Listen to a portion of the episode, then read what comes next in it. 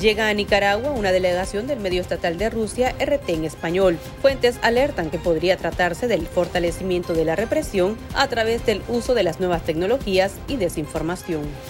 Además, Asociación Humanitaria de Derechos Humanos alerta sobre la alta peligrosidad que implica migrar. Bienvenidos al podcast ahora de Artículo 66. Iniciamos con las principales noticias de este lunes 5 de diciembre de 2022. Este fin de semana arribaron a Nicaragua siete periodistas de Russian Today, conocido como RT en español, un canal de propaganda del gobierno de Vladimir Putin que se encuentra suspendido en la Unión Europea por considerarlo un instrumento de desinformación de Rusia. Según información oficial, la directiva de RT llegó a Managua para sostener capacitaciones e intercambios con los reporteros de la dictadura de Daniel Ortega y Rosario Murillo. Este lunes, la delegación rusa y el Consejo de Comunicación y Ciudadanía del régimen de Nicaragua sostuvieron un encuentro en la Cancillería de Managua, donde firmaron un memorándum de entendimiento. El documento fue suscrito por Daniel Edmundo Ortega Murillo, hijo de la pareja presidencial designado coordinador de medios del Consejo de Comunicación, y Victoria Voronzova, directora del canal RT en español. A lo largo de este año 2022, los medios sandinistas de Nicaragua y RT en español hemos alcanzado grandes victorias y avances en nuestra cooperación. En julio del año 2022, desarrollamos el primer encuentro de intercambio profesional en nuestro país y también hemos venido avanzando en la programación de distintos contenidos de RT en los canales de televisión de los medios sandinistas. Con este memorando acordamos intercambiar contenido, prestar apoyo para la cobertura de los eventos y las noticias más importantes de nuestros países. La vocera del régimen, Rosario Murillo, celebró el encuentro, asegurando que el canal estatal de Rusia dice verdades, contrario a lo que afirma la mayoría de países europeos, que considera a la cadena RT una máquina mediática del Kremlin dedicada a desinformar particularmente sobre la guerra de Rusia contra Ucrania. Por su parte, Murillo se mostró complacida con la visita de los periodistas del gobierno de Vladimir Putin, aliado de Daniel Ortega admirando su ingenio, admirándolos a todos en las pantallas de nuestros televisores RT en español, que aquí se transmite y que vemos y que seguimos como un medio de comunicación que nos dice verdades, un medio de comunicación que sirve al mundo, a la familia humana, para que vayamos fortaleciendo caminos de entendimiento, de paz, la bienvenida de los reporteros rusos ocurre al tiempo que la dictadura de Nicaragua obliga al exilio a los trabajadores de medios de comunicación independientes del país,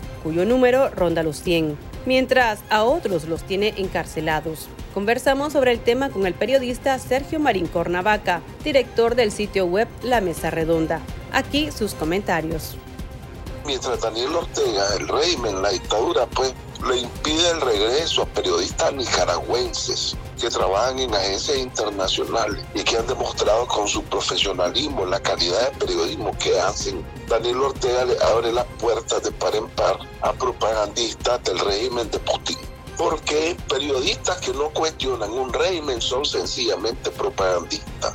Esa es la diferencia que el pueblo de Nicaragua debe ver en el manejo de este tipo de relaciones mientras a los periodistas nicaragüenses los exilia, los encarcela y los vuelve prácticamente apátridas. El régimen, ¿verdad?, se congratula con periodistas extranjeros, ¿verdad?, que comparten las mismas leyes de represión en contra de las libertades de expresión y de prensa. Así es que eh, es condenable completamente lo que el régimen hace. Además que, bueno, este proceso de capacitación no es más que aprender las técnicas de eh, las mentiras, de cómo diseminar información mentirosa, la fake, la fake news de parte de los pseudo periodistas del régimen de Ortega. Por su parte, José Ulloa, analista de medios de la organización Voces del Sur, consideró que la llegada de los reporteros del régimen ruso podría ser para afinar algunas estrategias que violentarían derechos ciudadanos a través del uso de las tecnologías de la información. Esto nos comentó.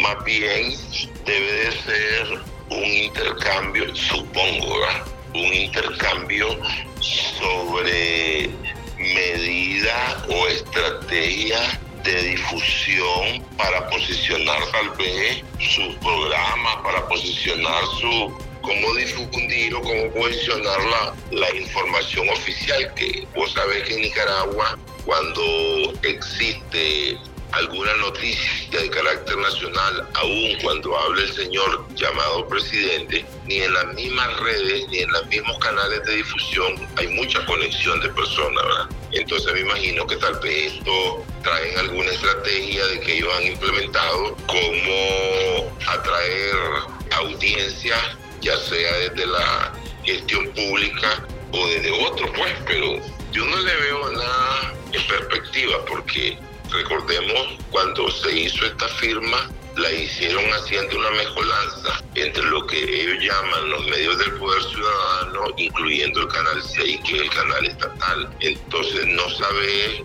o desconoceríamos si es una cuestión institucional o es una cosa privada.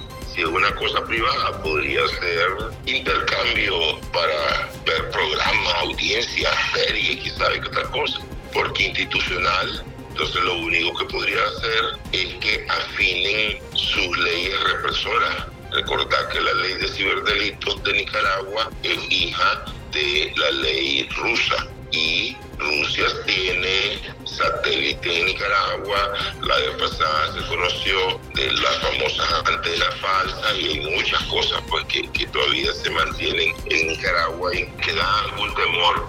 Entonces lo que se me puede ocurrir es que puedan afinar algunas estrategias para violentar derechos ciudadanos, algunas estrategias para controlar a la ciudadanía o afinar el lápiz para reprimir pues, a través de las tecnologías de la comunicación.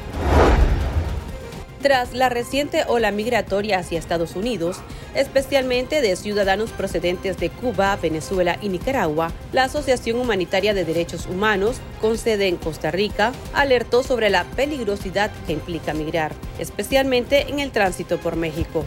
Para evitar ser víctimas de extorsiones, secuestros o asesinatos, la asociación ha brindado varias recomendaciones para que los migrantes puedan prevenir situaciones lamentables. Entre ellas, notificar a familiares cada cierto periodo de tiempo, entre una hora a dos mínimas, así como evitar hablar con desconocidos y darles información.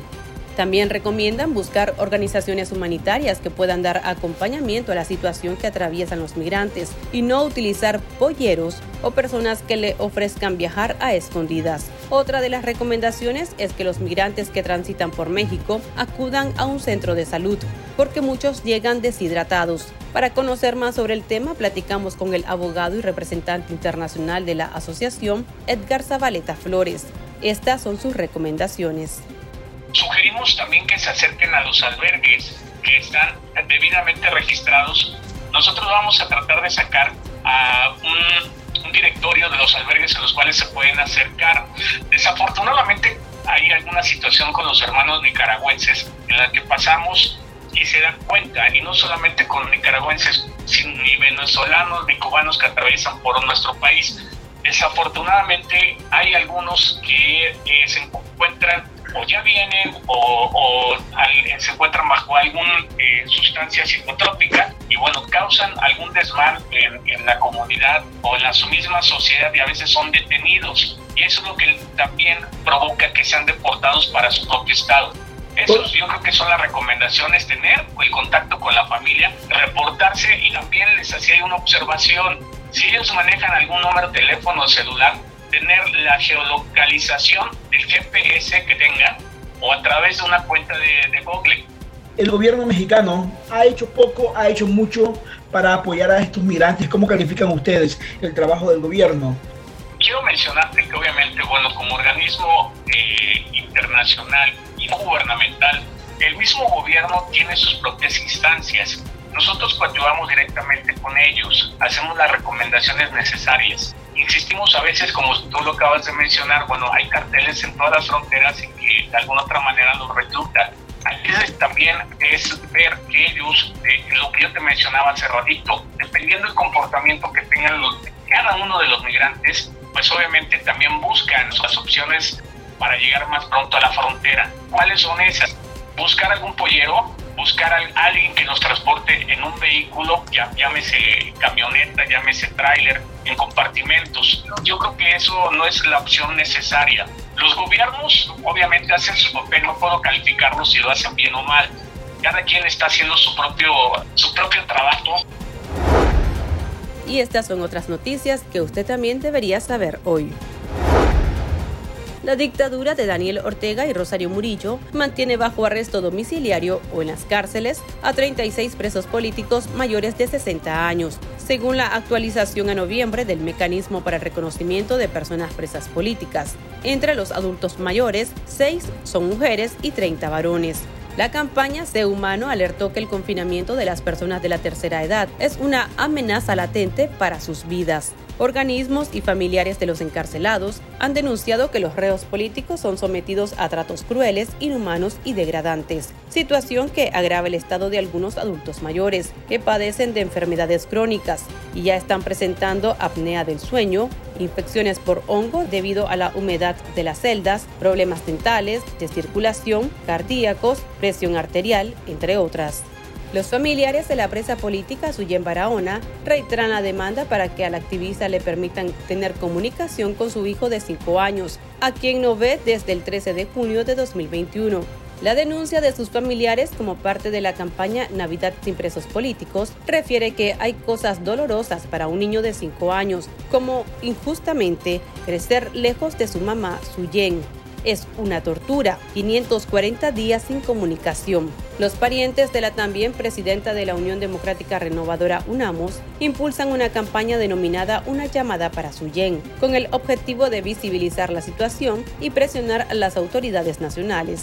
Los líderes campesinos Medardo Mairena, Freddy Navas y Pedro Mena, junto a los dirigentes estudiantiles Lester Alemán y Max Jerez, cumplieron este lunes 17 meses de estar cautivos en las celdas del Chipote en Managua, un centro de investigación donde son sometidos a tratos crueles e inhumanos, según denuncias de sus familiares y organizaciones de derechos humanos. Todos los presos políticos presentan pérdida de peso, están envejecidos y con serios problemas de salud que no son atendidos. Los familiares y el movimiento campesino denunciaron que Mena, Navas y Mairena continúan siendo objeto de constantes interrogatorios, mala alimentación y maltrato psicológico. consigue el dinero si no nos van a matar. Ayúdenos, papá. Consigue el dinero de los dos, porque si no dicen que lo van a matar si no cortaron un dedo. Por favor, papá, ayúdelo. Consigue el dinero si no lo van a matar. Ayúdenos, papá. Consigue el dinero. Me van a matar. Me van a cortar un dedo, sí. pero pagar los reales, papá, porque me van a matar. En un video que se ha hecho viral, los ciudadanos identificados como Hazel Linet y Julmer Martínez Hernández, hermanos originarios de la comunidad Santa Rosa, municipio de Jalapa del departamento de Nueva Segovia, suplican a sus padres poder conseguir el dinero para pagar su rescate tras ser secuestrados por un cartel en México. En las mismas imágenes se observa a los hermanos sentados y llorando, mientras les apuntan con pistolas. Según información de medios digitales y publicaciones en redes sociales, ambos jóvenes iban rumbo hacia Estados Unidos en busca de mejores oportunidades de vida y fueron víctimas de la delincuencia que impera en algunas ciudades fronterizas. Recientemente, la organización de ayuda al migrante Texas Nicaraguan Community alertó que al menos 250 nicaragüenses están en condición de desaparecidos. Al cierre de esta nota no se conocía información actualizada de la situación de los hermanos Martínez Hernández. Aquí termina el episodio de este lunes. Recuerde que esta y otras noticias usted las puede leer en nuestra web www.articulo66.com. También puede suscribirse a nuestro podcast y seguirnos en las redes sociales como Artículo 66 y en Twitter arroba Artículo 66 Nica. Hasta la próxima.